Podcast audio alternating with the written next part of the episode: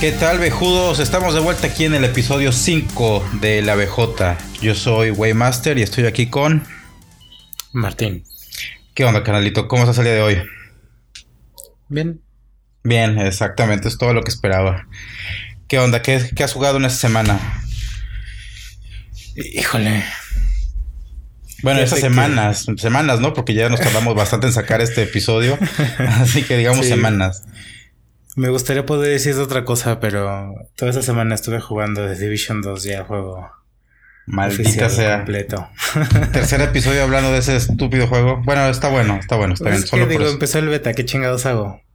Este, ¿para qué lanzan el beta tan, tan cerca del lanzamiento del juego? Maldito Yubi, ¿verdad? ¿Cómo se lo Pudimos haber esperado unos dos, tres meses. Y ese hubiera sido el espacio entre episodios, pero no, hicieron su pinche beta, luego una semana y media más tarde lanzaron el juego. Este, para los de la preventa y luego tres días más tarde lo lanzaron ya para todos al público. Y a ver, sinceramente, ¿tú hubieras comprado el juego de no haber jugado la beta? No. ¿Y si no hubieras comprado Division 2, qué hubieras comprado? Mm, me hubiera esperado esta semana y hubiera comprado el Sekiro. Ok. Es que fue, fíjate, The Division 2 fue más una compra de conveniencia que, que de otra cosa, porque justo me pedí esta semana de vacaciones. Ah, ok. Este, y fue como de, a ver, ¿puedo empezar a jugar algo ya? Desde que ya salí de vacaciones, o sea, la semana pasada. O me espero al 22 de marzo y juego tal vez tres horas, que es lo que para poder alcanzar a jugar realísticamente en un fin de semana. Este, entonces pues tuvo más sentido comprar The Division. Además de que Nube me estaba relativamente barato, entonces valió la pena. Muy bien. Nube me está bastante bien en precios, ¿eh? Ya he visto varias ocasiones donde vencen a, a Steam con precios regionalizados. Ah, Ubi también ha tenido varias ofertas ahí medio interesantes en, en su sitio. Está medio raro su, su, modelo de precios, ¿eh? porque hace rato me metí precisamente a ver en cuánto andaba el The Division 2, porque tengo unos cupones de 20% de descuento en, ¿Cómo se llama la tienda? Uplay, Uplay, ¿verdad? En, en Uplay y este y vi que andaba en 1300 pesos de Division 2. Obviamente mi cupón no me lo aceptó porque dice que es un juego demasiado nuevo, un release muy reciente. ¿Ah, sí? Sí, así es. ya no te pregunté qué había pasado con eso. Y luego de Division 1 anda en mil pesos también. Luego te buscas otros juegos, no sé, como por ejemplo, em, te voy a decir Far Cry 5 y andaba creo que en, en 350 y ahí sí me estaba aceptando el, el, cupón. Entonces está medio raro porque también es un precio barato. A mí se me hace para Far Cry 5 que no tiene tanto tiempo que, que, que, salió. Pero bueno, ya, ya ahora con una semana de experiencia en el juego, en el release completo, ¿qué nos dices de Division 2? Pues básicamente mejoró todo lo que podía mejorar del primero no nada más en cuestiones mecánicas y estéticas del juego, sino también en su lanzamiento como tal. O sea, lo completo que está el lanzamiento, lo estable que fue durante los primeros días, que generalmente pueden ser la muerte para, para las experiencias en línea. Eh, y pues parece que aprendieron su lección de, de hace unos años y, y lograron hacer una secuela muy, muy buena. Se siente, fíjate, no se siente como una secuela, se siente como eh, el primer juego, chingada madre. A ver, ¿Tu, espera. ¿tu, perro el vecino? sí, sí, no, es exactamente así. Chingada, qué, qué difícil es vivir al lado de un perro tan desmadroso. te puedo decir, carnal? Cuando te quieras venir a la provincia, con el provincia Master Race, donde tienes una hacienda para vivir, no tienes que preocuparte por estas cosas, nada más por los gallos y eso es en la madrugada. En fin, entonces decías, ¿y qué tal las mecánicas? O sea, ¿no se siente como una secuela? ¿Se siente como? Este. Sí, se siente como una versión pulida del primero. No, este, digo, tú llegaste a jugar. Habíamos platicado ya en podcast anterior que, que jugamos el, el 1 desde el lanzamiento. Eh, y bueno, lo dejamos de jugar como, como el 80-90% de sus jugadores. lo dejaron de jugar como en los próximos dos meses después del lanzamiento. Este, pero después hicieron muchísimas mejoras, lanzaron los sets de, de equipo, este, empezaron a hacer más contenido extra, misiones, cosas de ese tipo. Eh, y este The Division 2 pues se siente como una incorporación de todo eso que aprendieron del primero. Para hacer una versión mejorada. Más que una, una secuela, es como un 1.5. Este, el setting, el, setting, es diferente. Les puedo dar el crédito de que hicieron la historia también en un lugar geográficamente diferente y demás. He de confesar que por mi prisa de llegar al endgame me brinqué todos los cutscenes de la historia de las misiones. no mames, ¿en serio? Literalmente no tengo idea de qué es lo que pasa en The Division 2. no mames. Este, solo era así de ya maté a estos güeyes, ahora me está diciendo que venga acá. Ah, ok, platico con este güey, le dejo apretado X y me brinco todo el cutscene y la siguiente misión. Ok. Eh, entonces, solo me di cuenta que de repente al final unos güeyes este, toman todos tus puntos de control. Este. Y vale madre, ¿no? Te secuestran el mapa, básicamente y, ya, no sé quiénes sean, ni qué los motiva, ni, ni cuál era su objetivo. Pero les puse su madre, los valí de todas formas porque me lo pedían. Pues ya lo escucharon vejudos, medio spoiler, nada más, porque ya sabemos que todo recobran la ciudad, los malos, pero no sabemos por qué ni cómo. Entonces no, Les, no les arruináramos aquí la, la sorpresa por, por completo. Oye, carnal, pero usted me qué mal que no recibiste tus felicitaciones por rescatar DC, ¿no? horas y horas ahí metidas. ¿Cuántas horas fueron para echarte la campaña? Ah, bueno, es que las que llevo creo que son 35, 40 más o menos. este, no sé qué tantas sean de, de veras. O sea, no me acuerdo si dejé el, el juego en segundo plano alguna vez, por ejemplo, porque no siento que le haya metido tanto tiempo. Este, pero bueno, el chiste es que yo digo que para terminar la historia, unas 23 horas, 24 tal vez, este, serían como ya para llegar al, endgame si le, si le echas ganitas, ¿no? Oye, entonces realmente sí reemplazaste tus horas laborales por horas de juego, entonces echaste 40 en una semana. Es, lo que digo, o sea, no me suena como que haya pasado de tanto tiempo, porque, o sea, la verdad es que sí, de repente me aburría, pero era más porque estoy acostumbrado a estar como en varias cosas al mismo tiempo. Mm. Este, y como que de repente se me se volvió un poquito tedioso como el grinding, ¿no? Sea, toda la historia me la eché con gusto, en ningún momento me aburrió, todo fue muy variado, todo fue muy bonito. Este, te digo, los ambientes muy bien y todo. Pero la historia ni le puse atención, ni, ni siento que le haya invertido tanto tiempo por, por esto que te digo. Pero bueno, ¿y tú qué estuviste jugando? Antes de, terminar eso, más bien, eh, cuéntanos ¿qué, me dices de las mecánicas, qué tanto cambió ah, para profundizar un poquito más en eso. Mm, pues mira, los cambios más grandes están en, los cambios de balance que hicieron para lograr el PvP.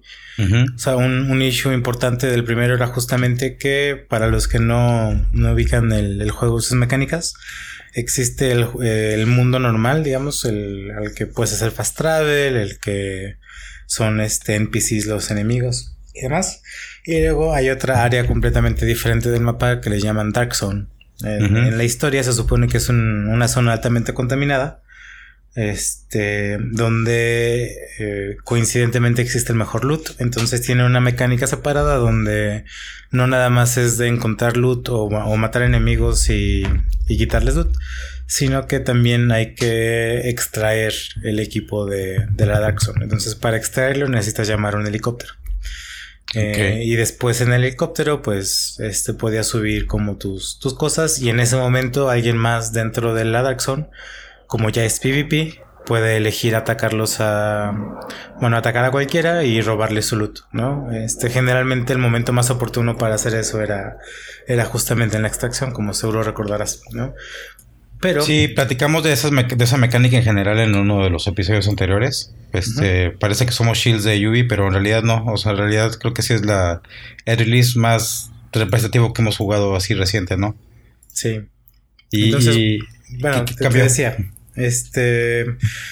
Esa es la mecánica del uno, ¿no? Este, extraes, eh, si en algún momento atacas a un, a un compañero, le entras en un estatus que le llaman rogue, donde ya eres un rebelde y la gente, la demás gente te puede matar, ¿no? Sin consecuencia alguna a, su juego. Eh, pero también como recordarás, este, llegaba a suceder que algún incauto se te cruzaba, alguna así, una cosa así, le disparabas por accidente y de repente ya estabas en Status Rogue y te daban baje con tus cosas, ¿no? Este, o incluso muchas veces también lo hacían a propósito, ¿no? Le hacían el bait como para que les dispararas y poder matarte y chingar tus cosas. Ajá, claro. Este, sin riesgo para ellos. Y lo que hicieron en este, bueno, a ver, para complementar esa idea, también en el Dark Zone es donde encontrabas el mejor loot del juego. Los ítems de más alto nivel con mejores stats estaban atados al Dark Zone. Entonces, tenías que poder ser bueno para el PvP para poder extraer tus cosas del Dark Zone y tener como una sesión exitosa de juego, ¿no? Como eso se volvió muy difícil porque obviamente eso se domina por los jugadores top y de repente es muy difícil que este, puedas alcanzarlos. Por lo cual eventualmente cada temporada que empezaba ellos te regalaban todo un kit de equipo para nivelarte. Este, ahora lo que hicieron en, en el 2 es que tus stats del mundo normal y del Dark Zone ya no son este, separados nada más por tipo de experiencia, sino que en, el mundo normal tú te enfrentas con jugadores de, de, de X nivel, ves que hay zonas donde puedes entrar y hay del 17 al 25, del 30 al 35, etc. Este eh, en, este juego ahora, en la Dark Zone, se normalizan los niveles de los enemigos. Entonces, no van a estar ni más arriba ni más abajo de lo que tú puedes este, jugar, ¿no? Los enemigos, los NPCs. Sí, eso implica también que este, para el resto de los jugadores también los stats, los stats se manejan diferente. Entonces hay algo que le llaman stats normalizados, que es como como un segundo balance, digamos, a los stats para el PvP específicamente. Ok. Entonces, ahora también en el Dark Zone encuentras loot que no está contaminado, que lo puedes recoger y te lo llevas en automático. Y otro loot que también este que está contaminado y sigue se mantiene la mecánica de, de, extraer. Nada más que ahora no te haces o no entras en estatus de rogue cuando le disparas a alguien, a algún otro jugador, sino que es cuando aprietas un botón específicamente en el control o en el teclado. Entonces ya no entras en ese estatus de forma accidental, ya no te pueden hacer bait para entrar en eso, sino que tienes que ser deliberado en el momento en que lo haces. O sea que en el momento que tú le pegas a otro jugador, si lo haces con el botón normal o con el ataque normal no le haces nada. Exacto, ni pasa absolutamente nada. Tienes que querer fregarte a alguien con un botón especial para que en realidad... Exacto. Y entras en estatus de rogue y ahí ya se abre como para que les puedas disparar. Y que bueno, que ellos también te puedan disparar a ti. ¿Y ese, ¿Y ese botón especial dispara normal o qué es lo que, qué es lo que hace? Es nada más un botón dedicado. O sea, por lo menos en el teclado este, por ejemplo. Pero cuando juego con el control, es que bueno, uso los dos, ¿no? En el control uso para el PvE y teclado y mouse para el PvP. Okay. Este, y en el control es el botón de select, que bueno, estoy seguro de que ya no se llama así, que solo son mis, mis este, años hablando. Pero el ¿Cómo se llama eso de los dos cuadritos del, control del Xbox? Creo que es back, ¿no? Bueno, ese. Entonces aprietas ese y ya entras en status road, ¿no? Pero ahora también le añadieron otra diferencia ahí que es eh, puedes alcanzar ciertos achievements de experiencia cuando pasas más tiempo en Rogue de forma exitosa. Entonces te empieza un timer te no te no te expone en el mapa de todos todavía este, nada más, o sea, si alguien te ve en la pantalla, si le apareces como rock, pero no te aparece, no apareces marcado en el mapa, ¿no? Ok. Y después de cierto tiempo, este, vas ganando experiencia porque este, pasan ciertos segundos, ¿no? Entonces te dan un bono de XP por cuando llegas a esas banderas, luego otra y demás. Y luego te dan acceso a algo que les llaman Thieves Den, que es como un, cofre extra que, te esperan a Dark Zone si eres rogue de forma exitosa. Entonces, te premian por, por esta, Es como un incentivo para también entrar en rogue, digamos, ¿no? Porque también te llevas buen loot. O sea, como Rogue podría nada más matar a alguien y salirme y ya recuperar ese loot en lugar de tratar de robar y no, o sea, haz de cuenta que es un cuarto completamente separado en el mapa. Al que solo tienes acceso cuando estás en ese estatus. Es, como disavowed, una cosa así, que es como un segundo nivel de rogue. Entonces, una vez que entras a ese nivel, si te mueves a la parte del mapa donde está ese cuarto, este, puedes entrar y hay un hay cajas de loot adentro. Ok. Ok. Y eh. aparte de esas mecánicas del, del, PvP, ¿qué más? O sea, en cuanto al gameplay como tal, las mecánicas de disparo, no sé, armas nuevas, algo así o nada. Pues mira, todas las armas están bien. Eh, las, los perks que tienen y, y las cualidades que pueden llegar a tener son muy, muy, muy variadas. O sea, realmente estoy muy sorprendido con la complejidad que le metieron, porque digo, lo más cercano que, que tengo en mi experiencia reciente es el Diablo 3. O sea, de algo de acción es enfocado al, al loot, ¿no? Este. Y ahí, digo, hay muchas combinaciones, hay, hay muchos builds que puedes hacer y demás. Pero, por ejemplo, solo hay cuatro o cinco colores de gemas que te dan ciertos stats y la única diferencia entre, es que entre mejor calidad te dan un, mayor este número de, ese stat en específico, ¿no?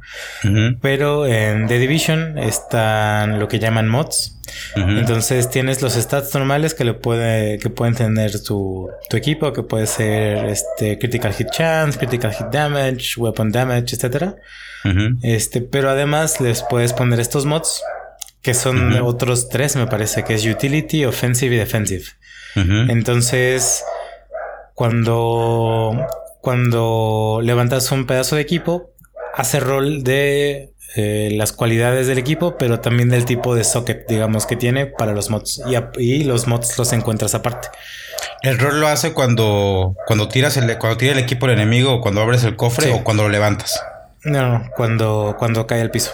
o sea, cuando mm. está listo para, cuando a podrías decir. ¿Y todavía tiene mecanismos para reroll de, de perks y eso? Este, puedes ah, hacer transferencias. Este, les llaman... Ah, no, no me puedo acordar. Re algo. Recalibration. Este, y es nada más que está también limitado. O sea, por temas de balance, me imagino. Lo único que puedes hacer es transferir stats de un equipo a otro, pero tiene que ser del mismo tipo y del mismo nivel y la misma eh, categoría de stat. Entonces tienen tres categorías de stats que es defensivo, es este skill y ofensivo. Pero en el anterior, en el, 1 podrías hacer reroll. Entonces levantabas algo o hacías crafting de algo y luego ibas y pagabas con unos, no me acuerdo si eran division tokens o... Sí, no puede ser. O sea, cambiaron esta mecánica por la recalibration, donde es de transferencia de stats y no de reroll como tal. Mm, ya. Entonces tienes que encontrar un equipo igual que para transferirle una, una este, cualidad tal, ¿no? Pero por ejemplo, eh, si tienes un rol que no tiene eh, bueno, que tiene talentos, por ejemplo, pero que no tiene socket, no puedes hacer un rol para sacar un socket, por ejemplo. Tiene que ser el mismo tipo también de, o la misma categoría de, de stat que, quieres. ¿no? Entonces, por ejemplo, si quieres cambiar un talento, solo puedes intercambiarlo por otros talentos de armas del mismo tipo y del mismo nivel. Si quieres hacer un, una recalibración de un stat tiene que ser de la misma categoría, en el mismo equipo, del mismo nivel. Ok. Entonces, si, si quieres cambiar algo ofensivo, solo puede ser por algo ofensivo también. Y lo mismo con defensivo y con skill. Entonces no puedes hacer como mucho stack de, de stats, ¿no? no es tan sencillo.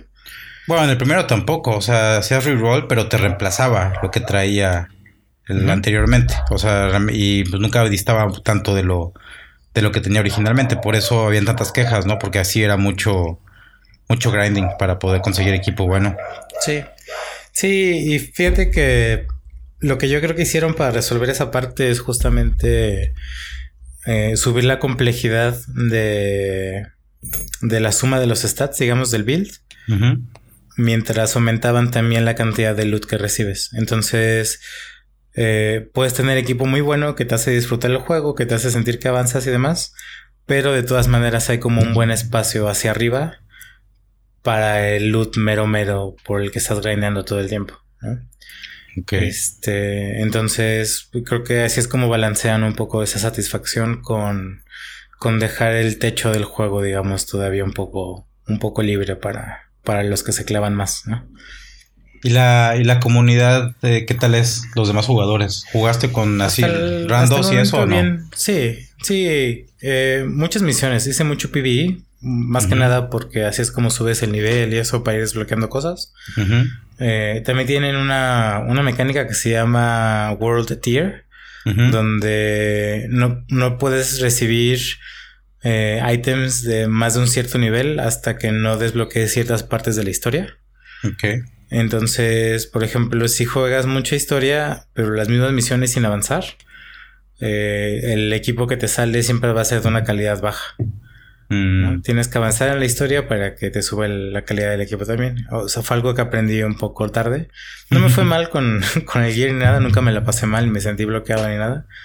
Pero en retrospectiva creo que pude haber avanzado mucho más rápido si, si hubiera no repetido misiones este, para farmar experiencia y eso, sino hubiera avanzado con toda la historia. Así. Bueno, ya como última pregunta, ¿les guías y eso para ver cómo hacer tus configuraciones o realmente lo investigas? Y no, hasta el momento ha sido mucho de, feeling, eh, de cómo me imagino que es en realidad el... Eh, o, sea, o sea, builds enfocados a PvP. Eh, por ejemplo, hay muchos perks y muchos talentos de, de las armas que se nota están enfocados a eso, ¿no? El el que te regresen armor por cada este, critical hit, por ejemplo, cosas así. Es como para enfrentamientos de ese tipo, ¿no? Entonces, eh, hay también stats que son claramente para el PvE, que es literalmente el damage to elites y, cosas así. Este, entonces es como, para mí es como muy evidente, ¿no? El, me tengo que enfocar mucho en, en la rapidez del arma, por ejemplo, para que me dé muchos critical hits y, y obtener todos esos, esos perks, ¿no? O sea, que me den armor, por ejemplo, o que me regresen balas al clip o cosas de ese tipo. Ok. Entonces, este, lo que sí es que hay muchas cosas como de contenido por lo que hay que grandear, digamos, o sea, secreto, pero no secreto. Eh, y una, bueno, uno de esos eh, pedazos de equipo que escuché eh, muy constantemente es algo que le llaman Chatterbox, que es una SMG. O sea, es una P90 y eh, todo el chiste del arma es que este, te regresa balas cuando está guardada. Eh, o sea, no cuando la estás usando, sino cuando traes tu otra arma equipada y esta está guardada, te va regresando balas del clip de la otra arma. Entonces se vuelve como muy poderosa como, como arma secundaria, aunque nunca la uses, le da mucho más poder a tu arma primaria, por ejemplo. Entonces, bueno, o sea, son, son muchas cosas de planos y de estar buscando materiales y cosas así, que la neta ya me da un poquito más de huevo porque sí está complejón.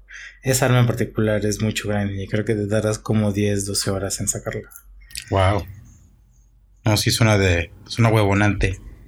En resumen, sí lo recomiendas entonces, por tercera vez. sí, sí, sí, definitivamente. O sea, bueno, cuando lo compré en nube me estaban 800 pesos. En 800 pesos para mí tiene todo el sentido. Digo, ya van 37, 40 horas que le meto. Ya se, se, pagó más que suficiente. Este, pero sí, sí, sí, sí lo recomiendo. Es un, es un buen lanzamiento y es muy raro decir eso de Ubisoft. Bueno, yo creo que también ya muchos de fama, ¿eh? Ya yo no puedo acordarme de la última vez que sufrí con un lanzamiento de un juego de, de Ubi. Digo, tampoco es así como que compre muchos de Ubi en Day One, pero en general no lo traigo en la memoria. Fíjate que, hablando de eso, pues este juego salió, o sea, The Division 2 salió muy a la par de Anthem, que es algo muy similar por parte de EA, nada más que en un entorno de ciencia ficción un poquito más espacial, ¿no?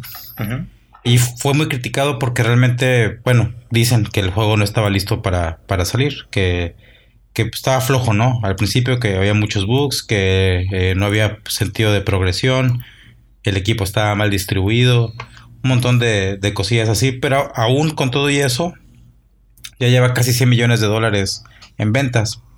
Este, ah. y un buen de microtransacciones en, ventas también, varios millones de dólares metidos por ahí. Entonces, yo creo que sí es un éxito para EA, ¿no? O sea, otro donde los medios y la gente tal vez un poco en, así en foros de especialización y eso exageran en cuanto a la crítica, pero el mercado parece que opina diferente. Este, le, fue bastante bien. A otro que le fue bien en estos en estas semanas fue a Apex, que también ya pasó los 100 millones de dólares. Eh, llegó hasta 50, no creo que cuántos, creo que 2 millones de jugadores simultáneos, me parece. Este, que traía que traía Apex, ¿no? O sea, fue muy muy sorpresivo también ese, ese impacto. No le está, pues realmente, yo no creo que esté apelando a los mismos gamers que, que, que Fortnite, por ejemplo, ¿no? O sea, a pesar de que sea un tipo de juego similar, la presentación creo que sí dista bastante. Creo que Apex va más por chavorrucos como, como nosotros y Fortnite pues ya sabemos que tiene bien establecido su mercado entre los chamacos, ¿no? Que está resultado un éxito. Pero bueno, sí, fue interesante que Yubi latino, eh, aprendió bien sus lecciones, como, como bien dices. Yo la verdad desde el beta, fuera de los Crash to Desktops que, que estuve experimentando cuando estuvimos jugando, lo vi bastante bien, ya bastante completo, así que me imagino que el full release pues solamente puede estar mejor. En un, rato te acompaño, carnal, en Division 2. Tú sigue avanzando para que después ya me puedas cargar hacia la, hacia la victoria. rápido. Sí, yo... Bastante, bastante rápido. Yo sí quiero ver la historia, eso es lo único. Ya sabes que a mí sí me, a mí sí me gusta. Pues mira, yo recientemente estuve jugando dos juegos principalmente. Digo, aparte de los que traigo en rotación normal, ah, que es Battlefield 5, este, Vermintide 2 y, y Apex, precisamente, un poquito. También este jugué Shadow of War, que fue una recomendación que me hiciste. De hecho, en el primer episodio de, de la BJ hablaste sobre cómo fue uno de los juegos que más disfrutaste durante el año pasado. Pero ya llegó un precio así como que más o menos aceptable para, para mí, que eran como 200 pesos o algo por el estilo. y dije, por la Ultimate Version, o sea, ya con los DLCs y todo. Así más o menos compré el primero, ¿eh? Nunca jugué el DLC porque ya para cuando acabé el contenido principal, pues ya estaba, ya estaba, no hastiado, pero ya había tenido suficiente, ¿no?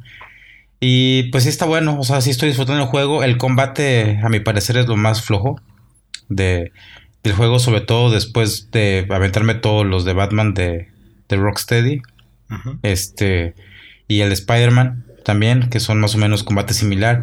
Incluso se me hace que, que el de Mad Max esté un poquito más apretadito que, que el de Shadow of War. Pero una cosa sí les tengo que reconocer a estos cuates, que todas las quejas que siempre han habido de Assassin's Creed y todo eso, que es el juego con el que yo compararía este Shadow of Mordor o, Shadow of War, las atienden perfectamente. Por ejemplo, eh, cuando estás haciendo el parkour, escalando y eso, una de las quejas es que en Assassin's Creed es prácticamente automático, ¿no? Nada más sostienes un botón y, y ya hace todo. Y aquí de cierta manera también, pero te da la oportunidad como que, hagas botonazos con timing para, para aumentar la velocidad. Entonces eso es interesante. Porque anoche vino, vino un amigo, vino Alex, y este, le dije que estaba jugando ese juego. Y me dijo, ah, pues a ver, Paul, vamos a echarle un ojo. Lo empezó a jugar un ratito y después quiso ver el, el, Assassin's Creed Origins, que ya tenía un rato ahí pendiente sin, sin terminar, y lo eché a andar. Y sin darme cuenta, empecé a a tratar de jugarlo como estaba jugando Shadow of War. Entonces me hizo lento incluso el, el Origins en comparación con el Shadow of War. Que es muy buen juego, a mí me gusta bastante Origins. ¿eh? Este, no, igual el sistema de pelea no me gustó tanto porque es más como tipo Witcher que, que como era antes Assassin's Creed. A mucha gente le gustó, a, mí no tanto. Pero aún así, con ciertas mecánicas, Shadow of War se me hace, se me hace mejor. Y obviamente, pues lo, principal de, esta serie, de esta saga, fue mm, el sistema este que inauguraron con el primero de los Nemesis. Nemesis. Sí. Entonces, sinceramente, mira, se me hace muy fácil el juego. Lo estoy jugando en, dificultad normal. Y está bien, o sea, a mí, no, a mí no me gusta estar muriendo cada cinco minutos, ¿no? Me gusta tener progresión para poder pasar al siguiente juego, ¿no? O sea, son ya muchos juegos como para perder demasiado tiempo en, en, en uno. Entonces no pongo una, dificultad muy alta, la normal, pero aún así se me está haciendo fácil, por lo menos hasta el momento. Entonces no he tenido oportunidad como que se me escape uno y evolucione, ¿no? Ya es que luego aparecen con, con brazos falsos o con parches y eso cuando los medio matas y luego sobreviven.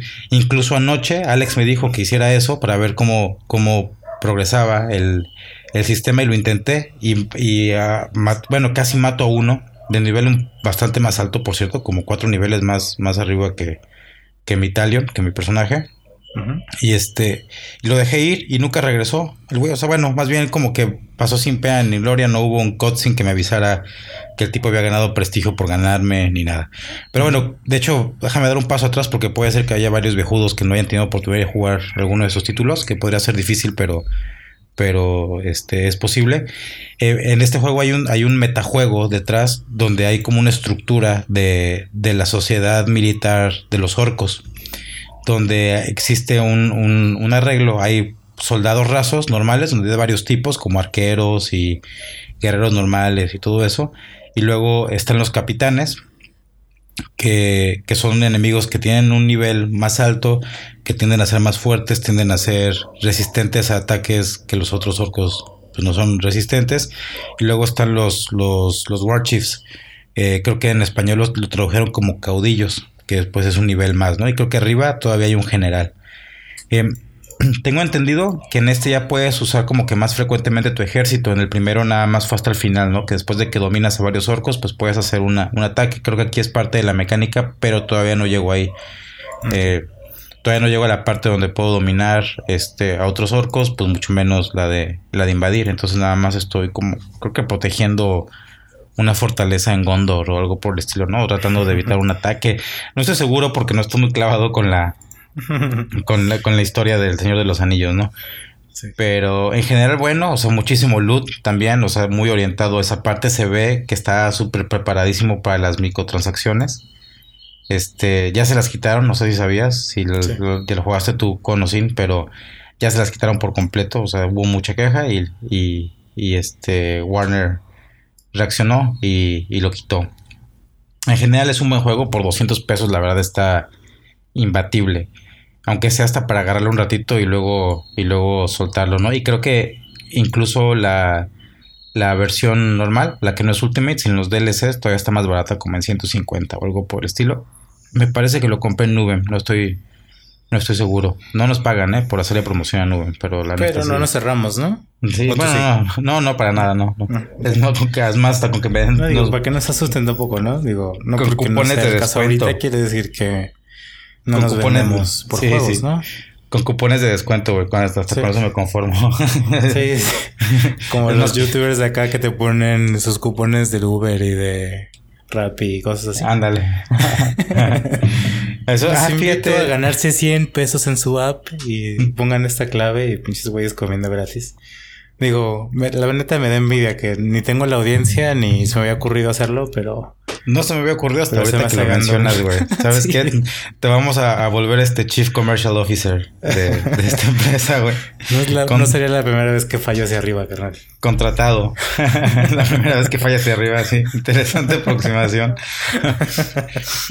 Oye, bueno, y el otro juego que estuve jugando este es uno que había dejado a la mitad hace tiempo de 3DS. Eh, creo que en algún momento había comentado que por ahí tengo un 3DS que le compré a un compañero de trabajo porque su hijo ya quería un Switch, ya no quería el 3DS y pues aproveché y lo compré baratito, ¿no? Este, que por cierto coincidió que retomé el, el, el 3DS recientemente para darme cuenta que la Free Shop, que era la manera de, de piratear juegos en 3DS, ya no funciona desde agosto del año pasado. Y creo que se tardaron, ¿eh? Porque bajaban los juegos directamente de los servidores de Nintendo, imagínate. O sea, te okay. ponía una tienda alterna, una app de una tienda en el 3DS y de ahí buscabas los juegos y los descargabas y, y el ancho de banda lo pagaba Nintendo, ¿no? Y toda la estructura, todos los metadatos, todo, todo lo pagaba Nintendo. Pero bueno, el juego que, que, estuve jugando y lo dejé a la mitad y lo retomé y justamente hoy lo terminé, hoy en la mañana, es el de Ace Attorney. Creo que en el de 3DS se llama Dual Destinies, pero no estoy seguro si era el de 2DS o el de 3DS. Pero bueno, estaba jugando el de 3DS. Eh, estos juegos, esta serie que también está en Android y, y en iOS y creo que, en, creo que también están por sacarlos en PlayStation 4 y Xbox. No estoy seguro, pero por lo menos ahí sí, en, en, en el 10 también está. Es un...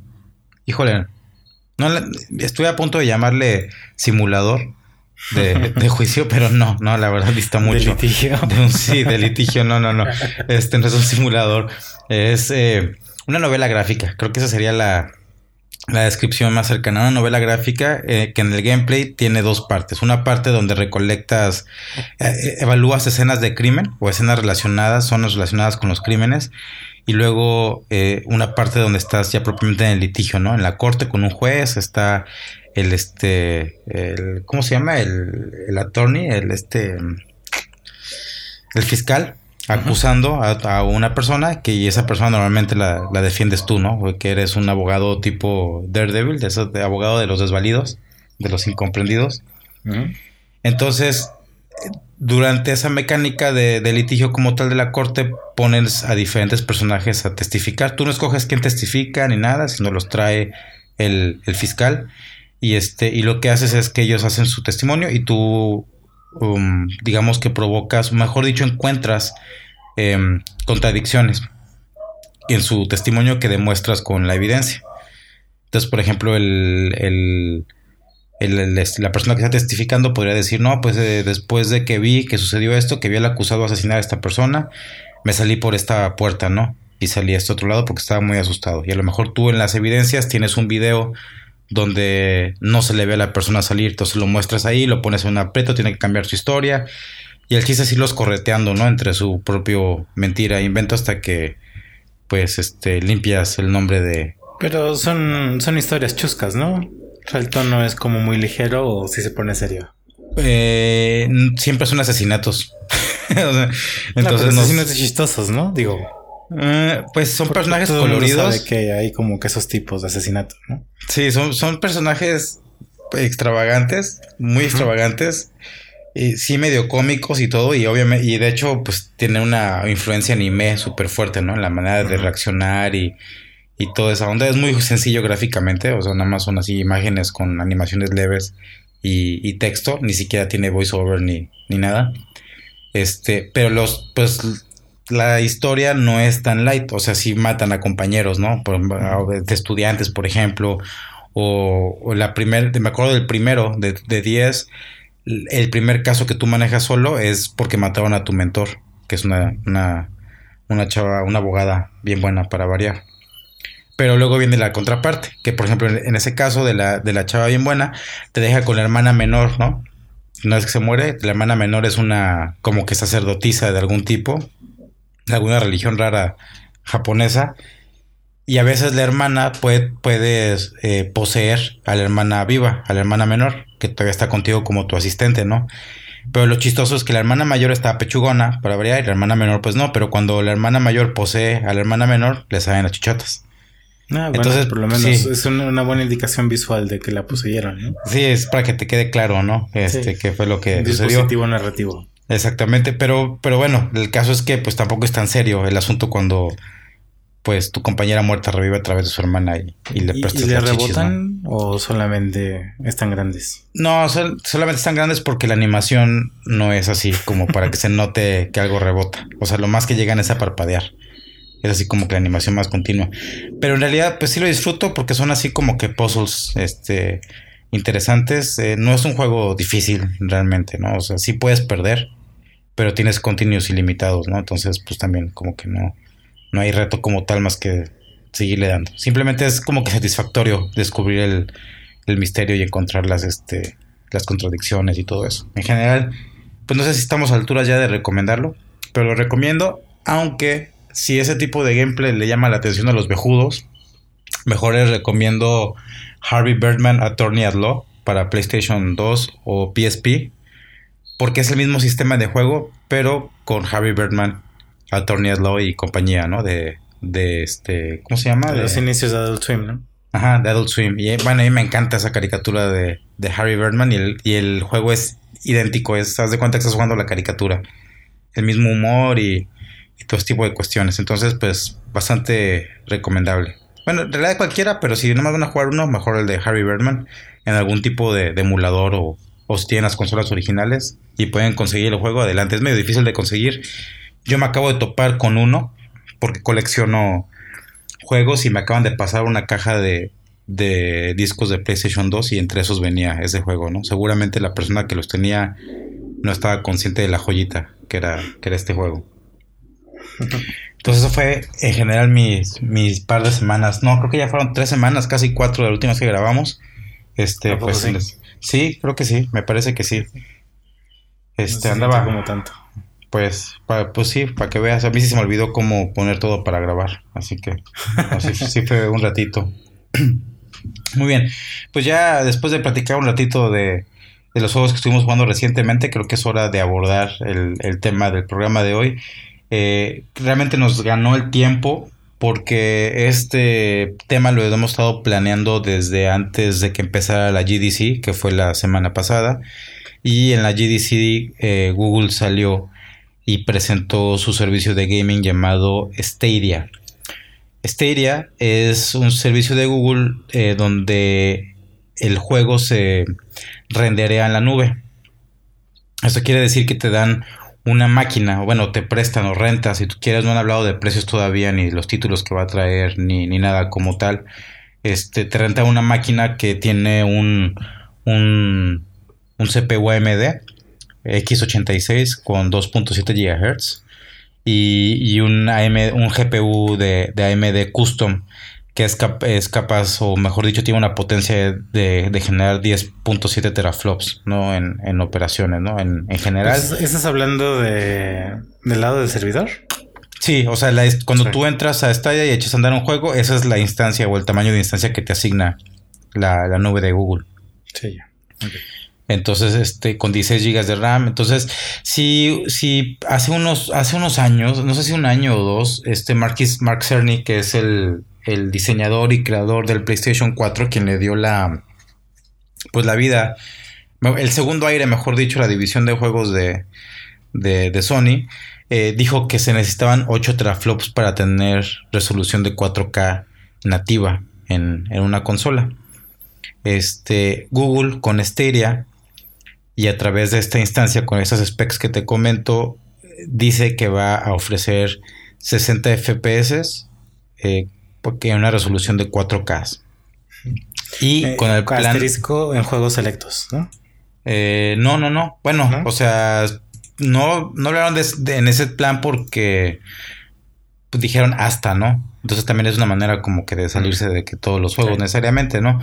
Pero como sea con, con, si en realidad son casi 11 teraflops, no hay un juego que ahorita pueda pensar yo que no pueda correr a esa resolución y a esa velocidad porque el, Play el Play 4 creo que tiene 6 teraflops. ¿El Pro o el normal? El Pro. Mm. Y, el, el, Xbox One X creo que tiene 7 u 8 teraflops. Entonces, sí es muy superior a lo que, lo que está disponible ahorita. Y el Xbox hoy en día ya rendería nativo 4K en muchos juegos. Este, incluyendo cosas como Red Dead Redemption 2, ¿no? Que, que está pesadón. Entonces no se, esa parte no se me hace tan, tan descabellada. El modelo de negocio que Google está este, manejando aquí, y obviamente esta conferencia fue desde el lado de los, de los developers, ¿no? Porque fue en la GDC, eh, Global creo que es, Developer Conference. Entonces la presentación en realidad fue para ellos como... Game Developer Ah, Game, Game Developers Conference, tienes razón, tienes razón. Este, entonces como que la conferencia fue, eh, la, dio este Phil Harris, Harris o Harrison, ya se me olvidó cómo, cómo se llama el señor, Phil, Phil Harrison se llama. El, señor es un pelón que no sé si recuerdas, pero él antes fue cabeza de, de, la, de Sony, de PlayStation, hace, hace unos años. De hecho, él fue quien presentó el concepto de Gaming 2.0 que venía a través de Little Big Planet. Después de un rato se salió de Sony, se metió a Atari un tiempo y este unos años después acabó en Google y hoy pues ya supimos qué es lo que estaba haciendo en Google. No, esto ya estaba muy rumorado, ya se sabía que iban a traer una oferta por el estilo, pero nadie conocía los detalles. Inclusive en la conferencia Google dijo que llevaba al menos dos años hablando con desarrolladores sobre, sobre el servicio.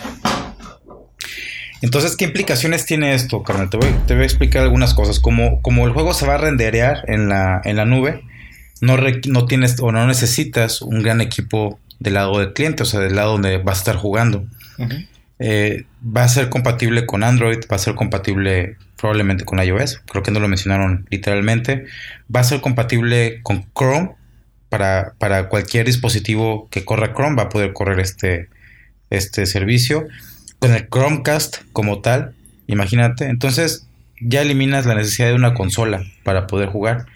Y luego además bajas todavía más la barrera de entrada porque luego ya no tienes que comprar el juego, ya lo que pagas es una membresía, ¿no? Como un tipo Netflix. Bueno, eso todavía no lo explican, ¿no? Es una de las cosas que todavía están como en el aire.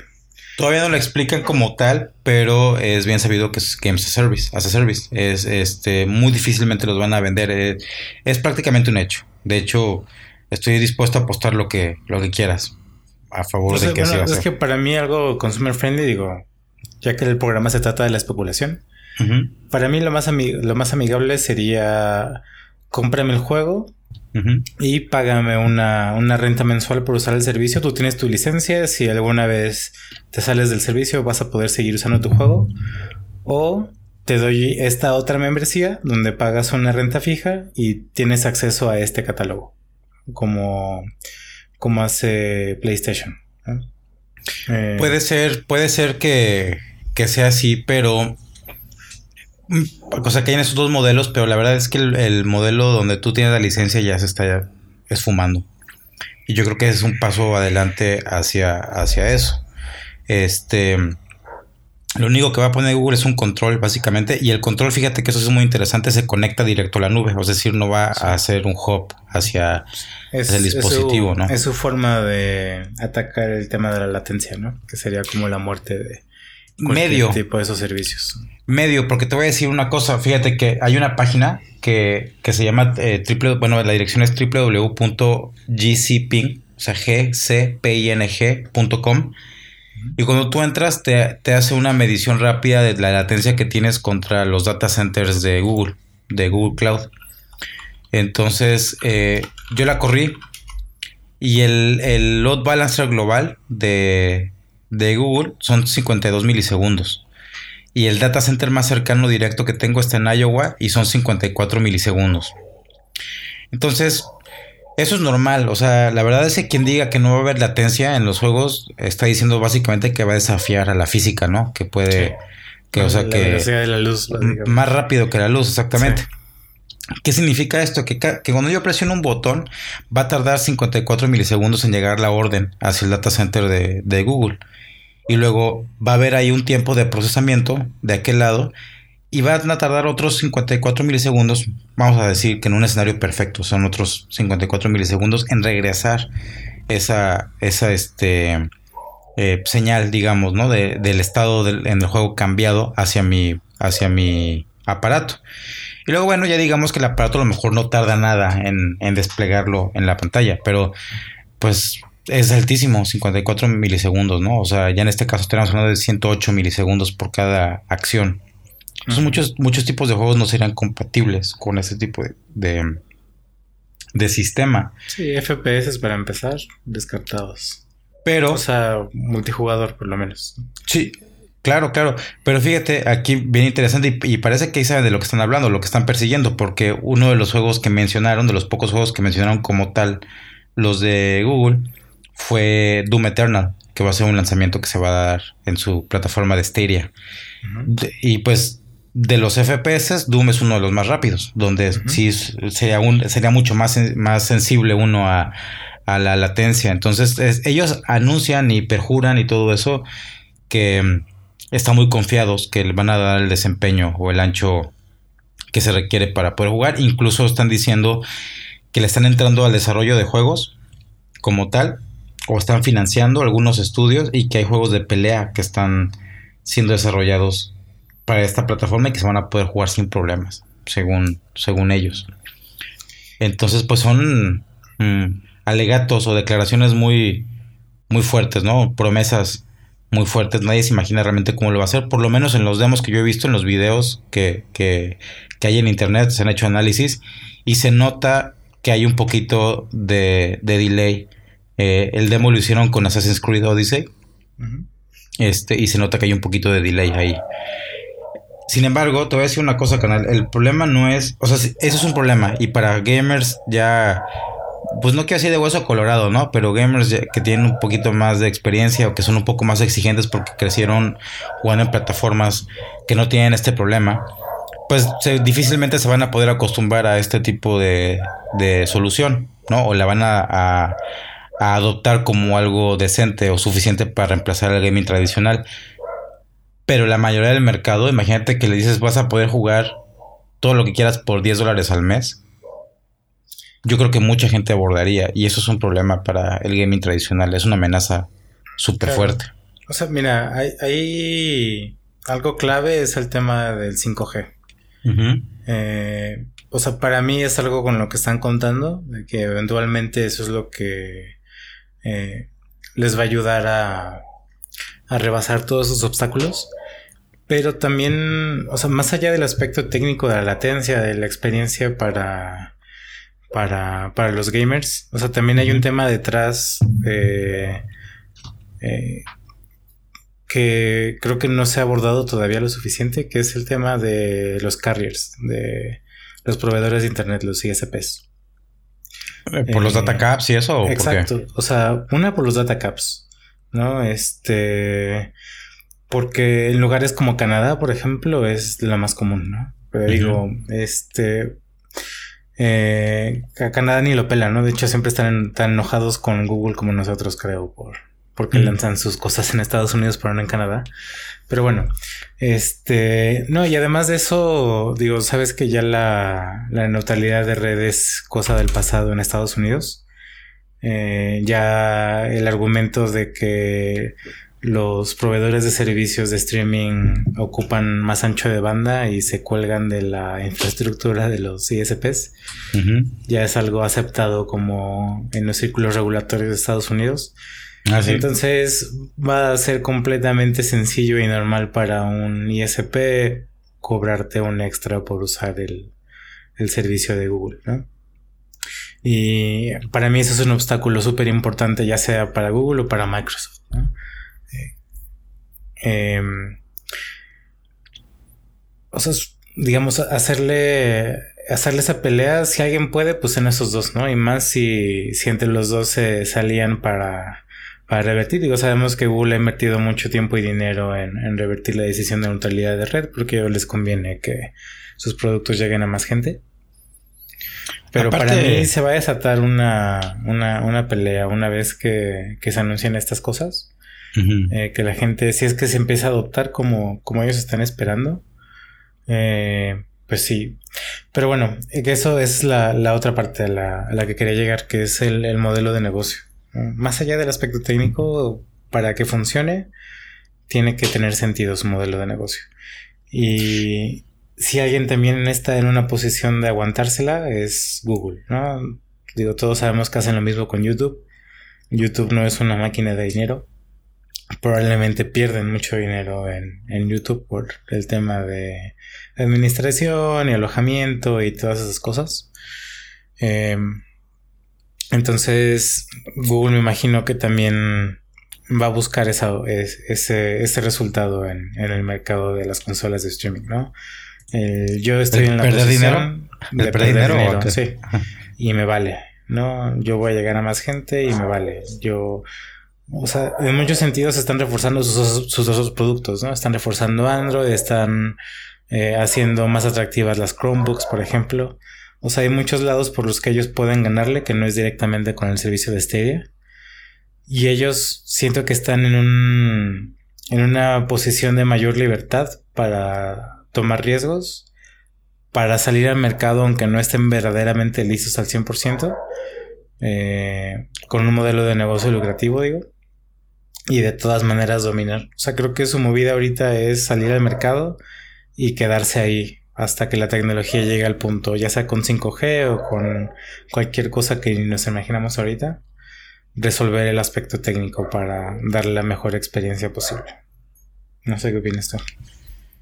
No creo que vayan con la intención nada más de meter la, la patota. Yo creo que ellos sienten que la tecnología ya está en un punto donde el desempeño va a ser suficiente este, y, veo también difícil lo del pagar adicional. Os digo, sí, no sabía que en Estados Unidos ya está como que ese argumento aterrizado y aceptado por, por la industria. Pero pues también se tenía que preocupar Netflix, por Netflix y todo. Y yo creo que ya cualquier persona consume todos los servicios. Entonces ya más bien esa tarifa va a ir incluida como que en tu, en tu recibo normal. No creo que te digan, a ver, son 5 dólares más por Netflix y otros 5 dólares por Amazon Prime y otros 5 dólares por Styria. No creo que llegue así. A lo mejor te dicen un paquete premium donde ya tienes acceso a todo y uno donde no. Y ya, o sea, si acaso esas diferencias y la mayoría de la gente pues se va a tener que ir por el premium porque pierdes mucho si no. No por Esteria en particular. sí, ni siquiera tiene que ser por un servicio en particular, puede ser nada más de este, de DataCap. Y ya, entonces, sí. E, entonces, en ese aspecto, pues este ya no tiene de qué preocuparse porque hay otros, otros, este, aplicaciones u otros servicios que ya abrieron ese camino.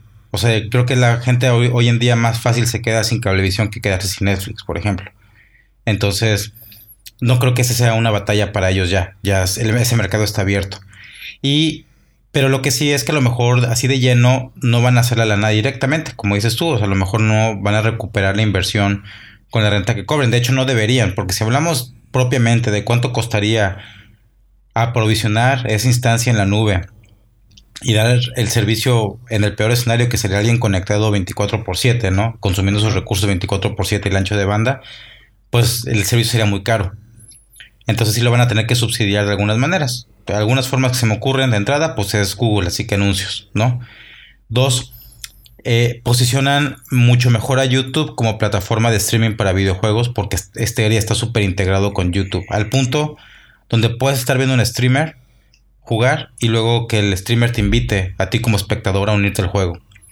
Y vayas directo desde el video de YouTube o desde el streaming en YouTube hacia Esteria a jugar con, con esa persona. Entonces, eso sí es una ventaja impresionante y es una amenaza fuerte para Amazon con Twitch, que es el líder ahorita en el mercado. Aparte ya sabemos pues que la, técnicamente la plataforma de YouTube es, superior a cualquier otra, ¿no? O sea, en, este momento. Yo creo que hasta a Netflix también se lo bailan. Este, quiero pensar, o sea, por lo menos técnicamente, ¿no? En la calidad de los códecs de audio y, y video y todo ese asunto. Entonces los posiciona muy bien como te digo, el servicio va a faltar mucho tiempo ah, porque hasta la 5G, como dices tú, no creo que sea la solución. Pero la 5G satelital, ¿no? No es una...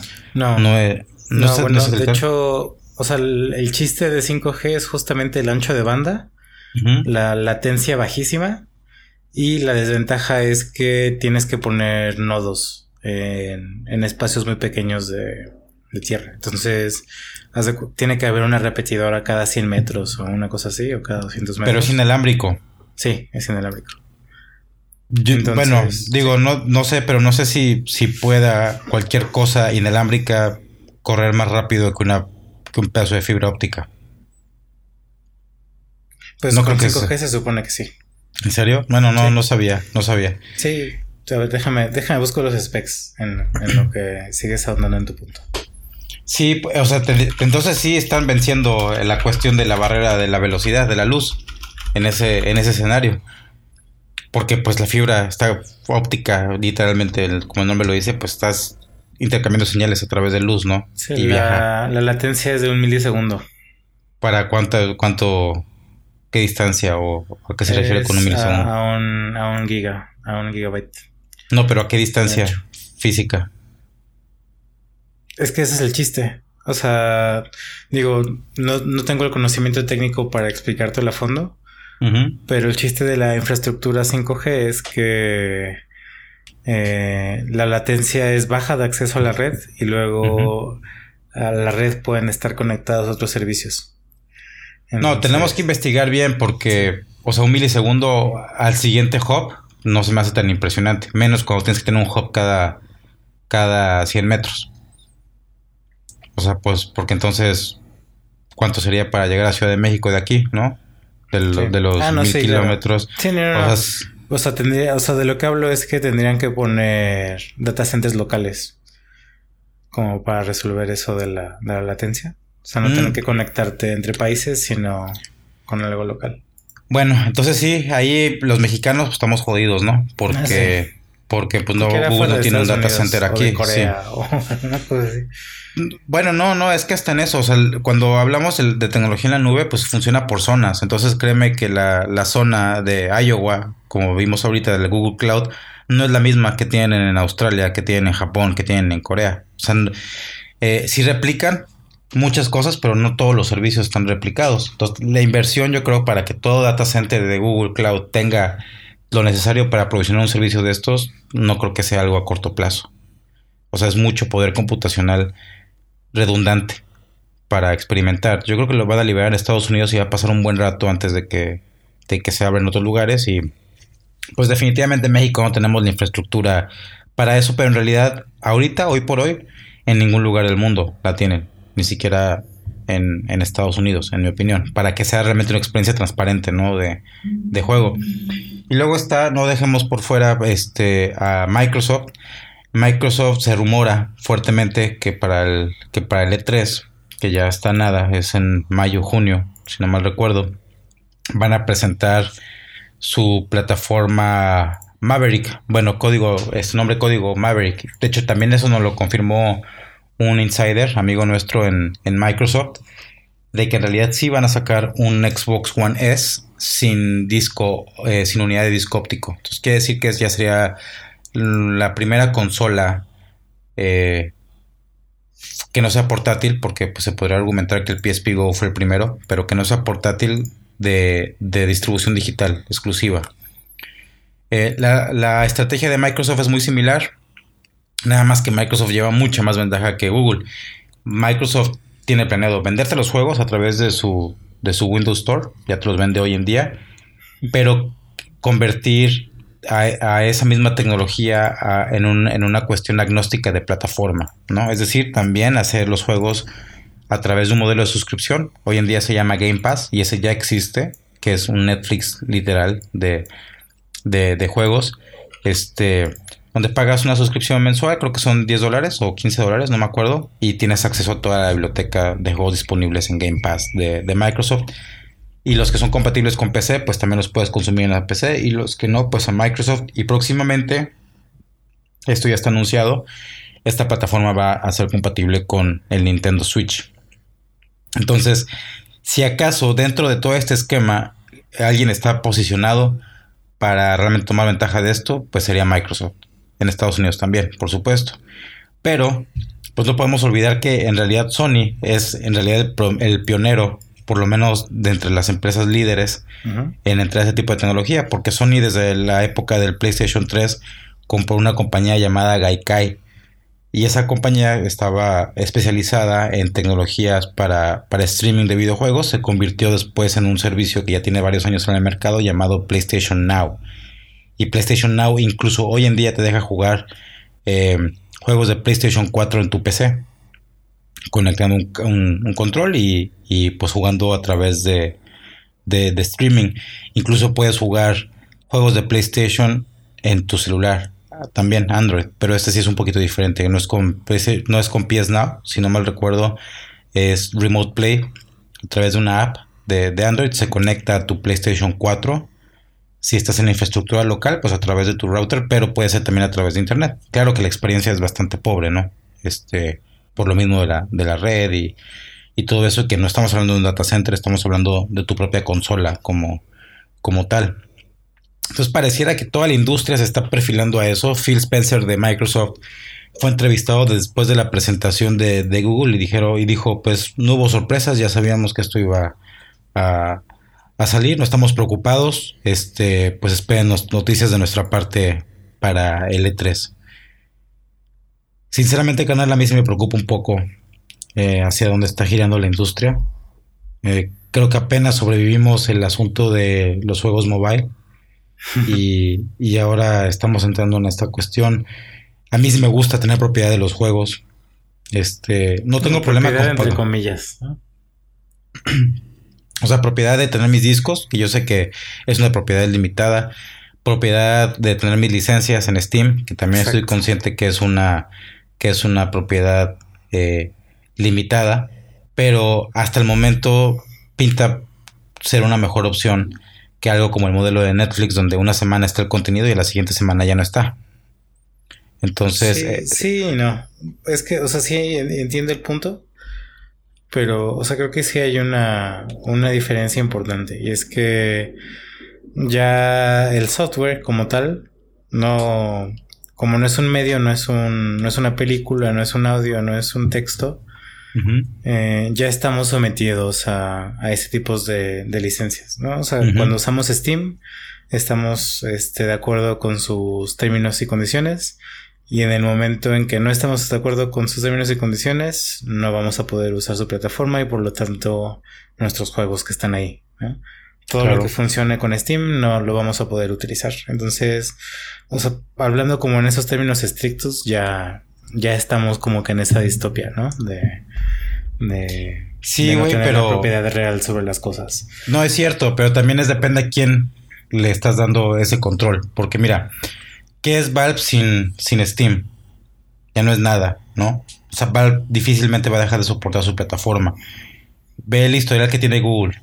¿Cuántos servicios ha tronado? Que no, que no, que no puede levantar. Que ellos mismos han sustituido, que hasta parece que lo sabotean.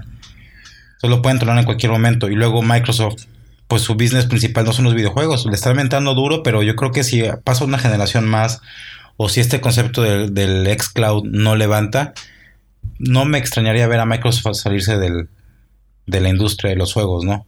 Entonces, no tienes nada. Para, para, ellos tiene sentido el movimiento, ¿no? Digo, ya la forma en que, en que Satya rescató la empresa es con sus servicios a la nube, ¿no? Sí. Entonces, como seguir encaminando todos sus todas sus áreas hacia, hacia la nube tiene sentido para ellos. O sea, creo que eso les da esa fortaleza también, como de que no se van a rendir tan pronto de...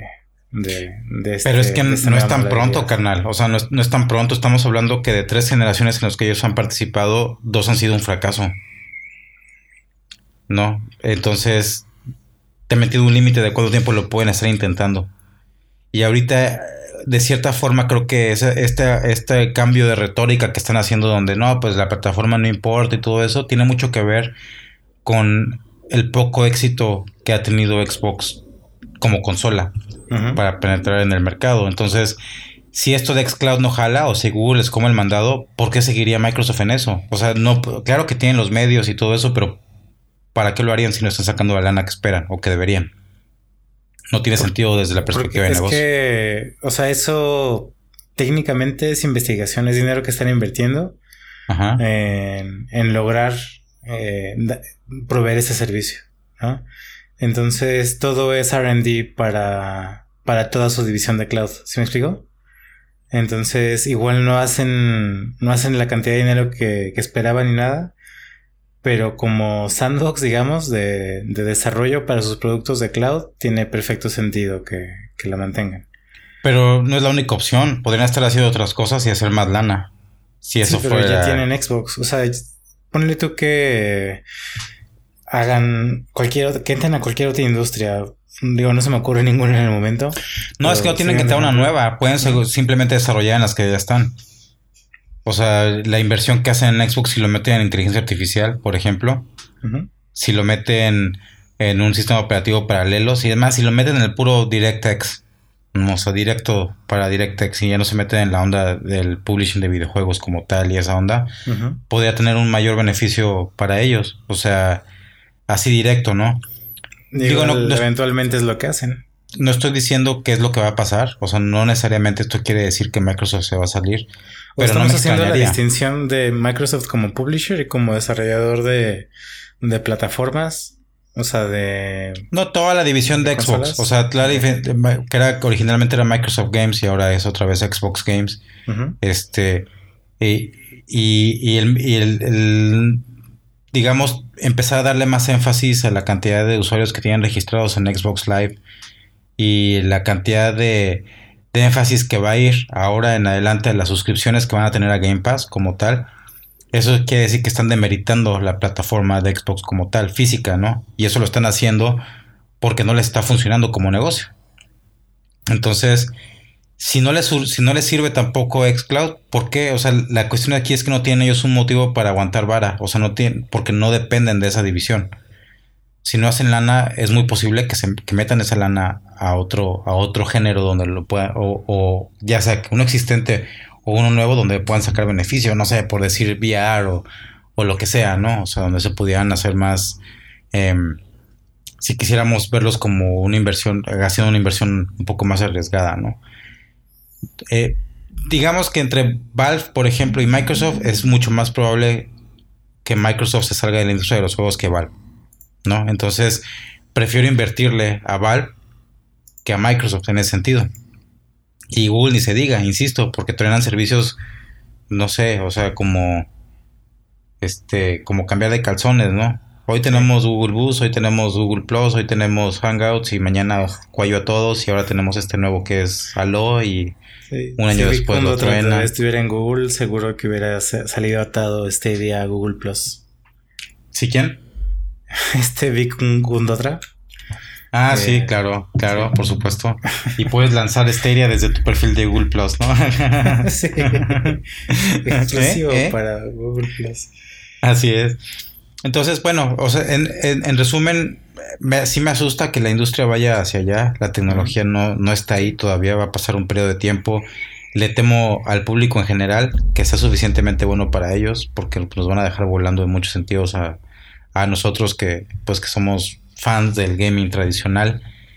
Sí veo ventajas, claro, la conveniencia y todo de poder continuar tu juego desde donde estés. O sea, imagínate qué, qué hermosura que estamos jugando un juego aquí y de repente viajo a Ciudad de México y te visito y allá sigo jugando, no te quiero mostrar cómo va mi avance o lo que sea, pues está genial. Me imagino que el desempeño de los juegos en línea también va a ser mejor o podría teóricamente ser mejor y claro que el poder pensar en jugar en 8K y ya dejarme de preocupar de estar actualizando mi tarjeta de video cada tres años o, o cambiar de consola cada siete años o lo que sea, pues es atractivo. Pero pero no sé, no sé si es lo mejor. No sé si el trade-off es suficiente. Entonces, creo que si nos queda de otra. sí, no, no, no, no, claro, no, pues no, es, no es, eso, esa es la cuestión, que, que no creo que nuestro segmento de mercado sea suficientemente grande como para orientar el desarrollo. Entonces, esta gente que sí le vale madre, este, o que sí lo puede disfrutar así sin ningún problema, que es la misma pinche gente que no tiene problema de ver una película grabada en el cine, por ejemplo, pues van a contaminar la industria, ¿no? Van a convertir esa industria en, en, otro Netflix. Este, que no está mal.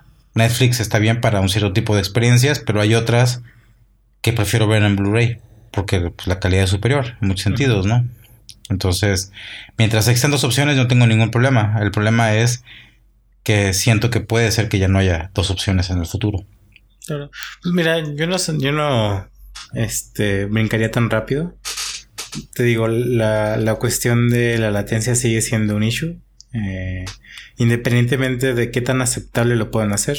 Obviamente nunca va a ser lo mismo que tenerlo local. Eh, y bueno, también a considerar que este día también trabaja con, Linux y, con Vulkan. Entonces, incluso su librería va a estar un poco limitada de, entrada. Eso es cierto. Eso es cierto. Este, entonces, más bien, esto, más que el nuevo mainstream, me parece que es nada más como el futuro de los juegos móviles, ¿no? Más que, más que de juegos en casa. Eh, igual si juegas de forma casual y eso, seguro que, que hay muchos juegos en la latencia no va a ser un problema. Está hablando de juegos de estrategia o cosas así, nada que requiera algún tipo de acción en algún tipo de tiempo.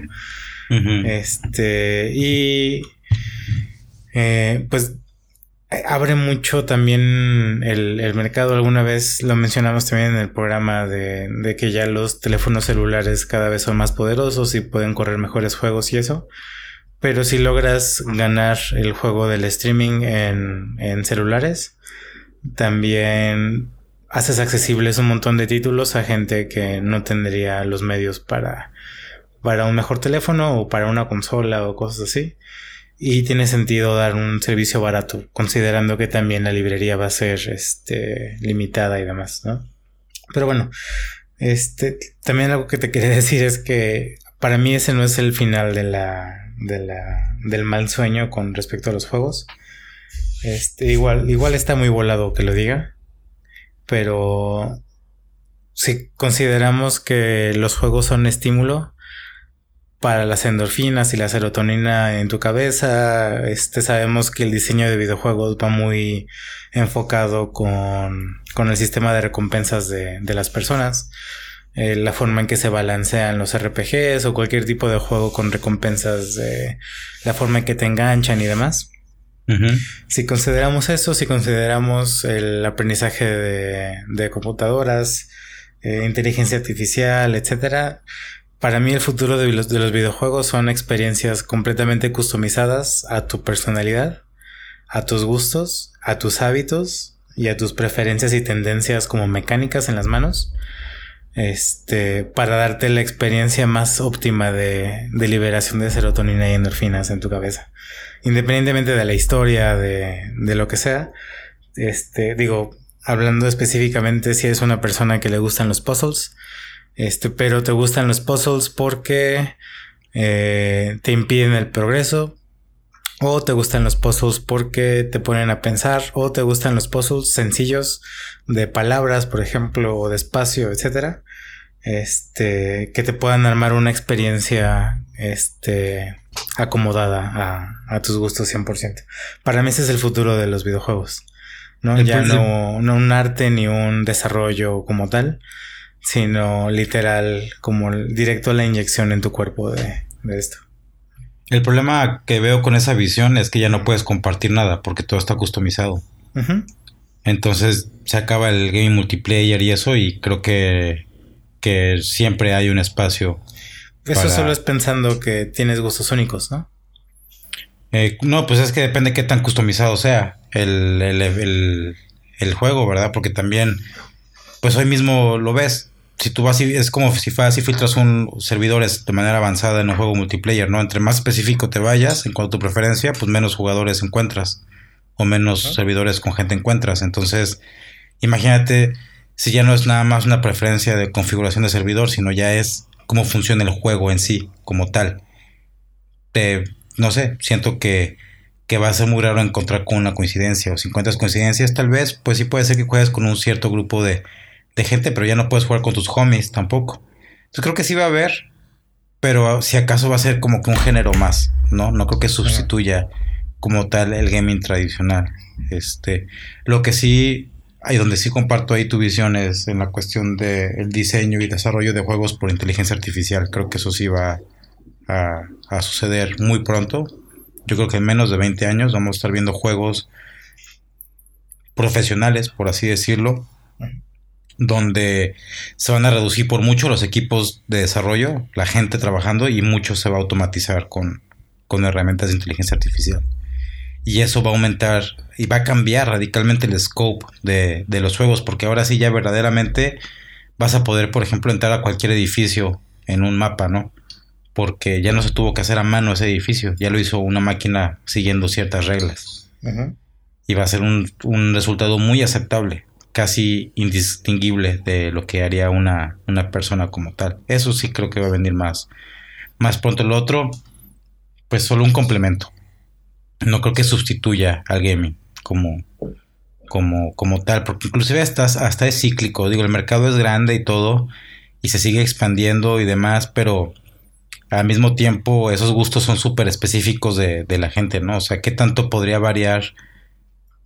El gusto de una persona que, juega Fortnite, por ejemplo, con de las otras 100 millones de personas, ¿no? O sea, ¿qué, tanto tendría que cambiar para ajustarse a la expectativa de esa persona y cómo afectaría eso la experiencia de las demás personas con las que estás jugando en un momento dado, ¿no? Entonces, creo que es más fácil que la gente se adapte a algo común, aunque no sea al 100 de su, de su agrado, con tal de poder compartir o tener una experiencia un poco más grande que, en comparación con algo customizado, creo yo.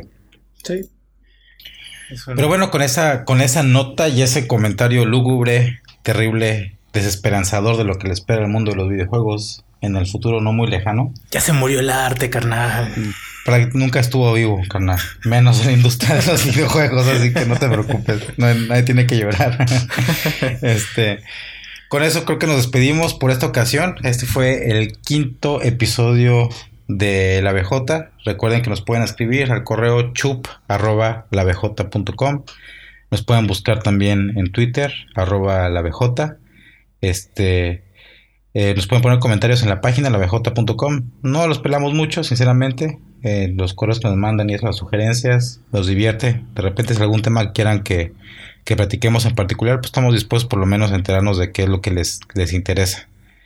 Eh, Pueden suscribirse al podcast directamente desde nuestra página, desde iTunes, desde iBox, desde. ¿Sabes en cuál no? Nada más no. En, en, este, en iTunes no, en Tuning. No sé qué les pasa, llevan tres veces que les mando el feed y me dicen que sí. Y lo busco y no sale. Y levanto un ticket y me dicen que.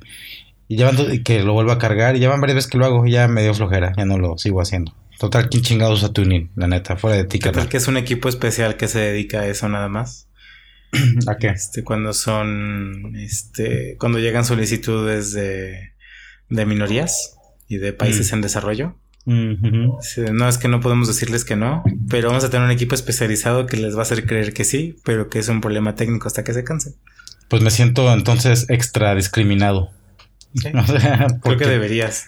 creo que todos deberíamos boicotear esos güeyes, nada más por la posibilidad de que se les haya ocurrido tal vez hacer eso en algún momento. Hashtag tuning KKK. Ah, ese, va a ser... la onda. Ah, también en Spotify. Recuerden que también pueden suscribirse al, podcast. Gracias, canal, por acompañarnos en esta, esta noche. No sé, algunas últimas palabras. No, solo gracias por traer un poco de alegría a mi vida. Ah, gracias por existir. también. por seguir existiendo. Así es. tomar la decisión todos los días. Sí, exacto. De no dejar de existir. Y en algunos casos hasta hacer un esfuerzo por mantenerlo así. Importante. un, alto expendio energético. Así es, así es. Gracias, vejudos. Nos vemos al próximo episodio. Ahí la ves.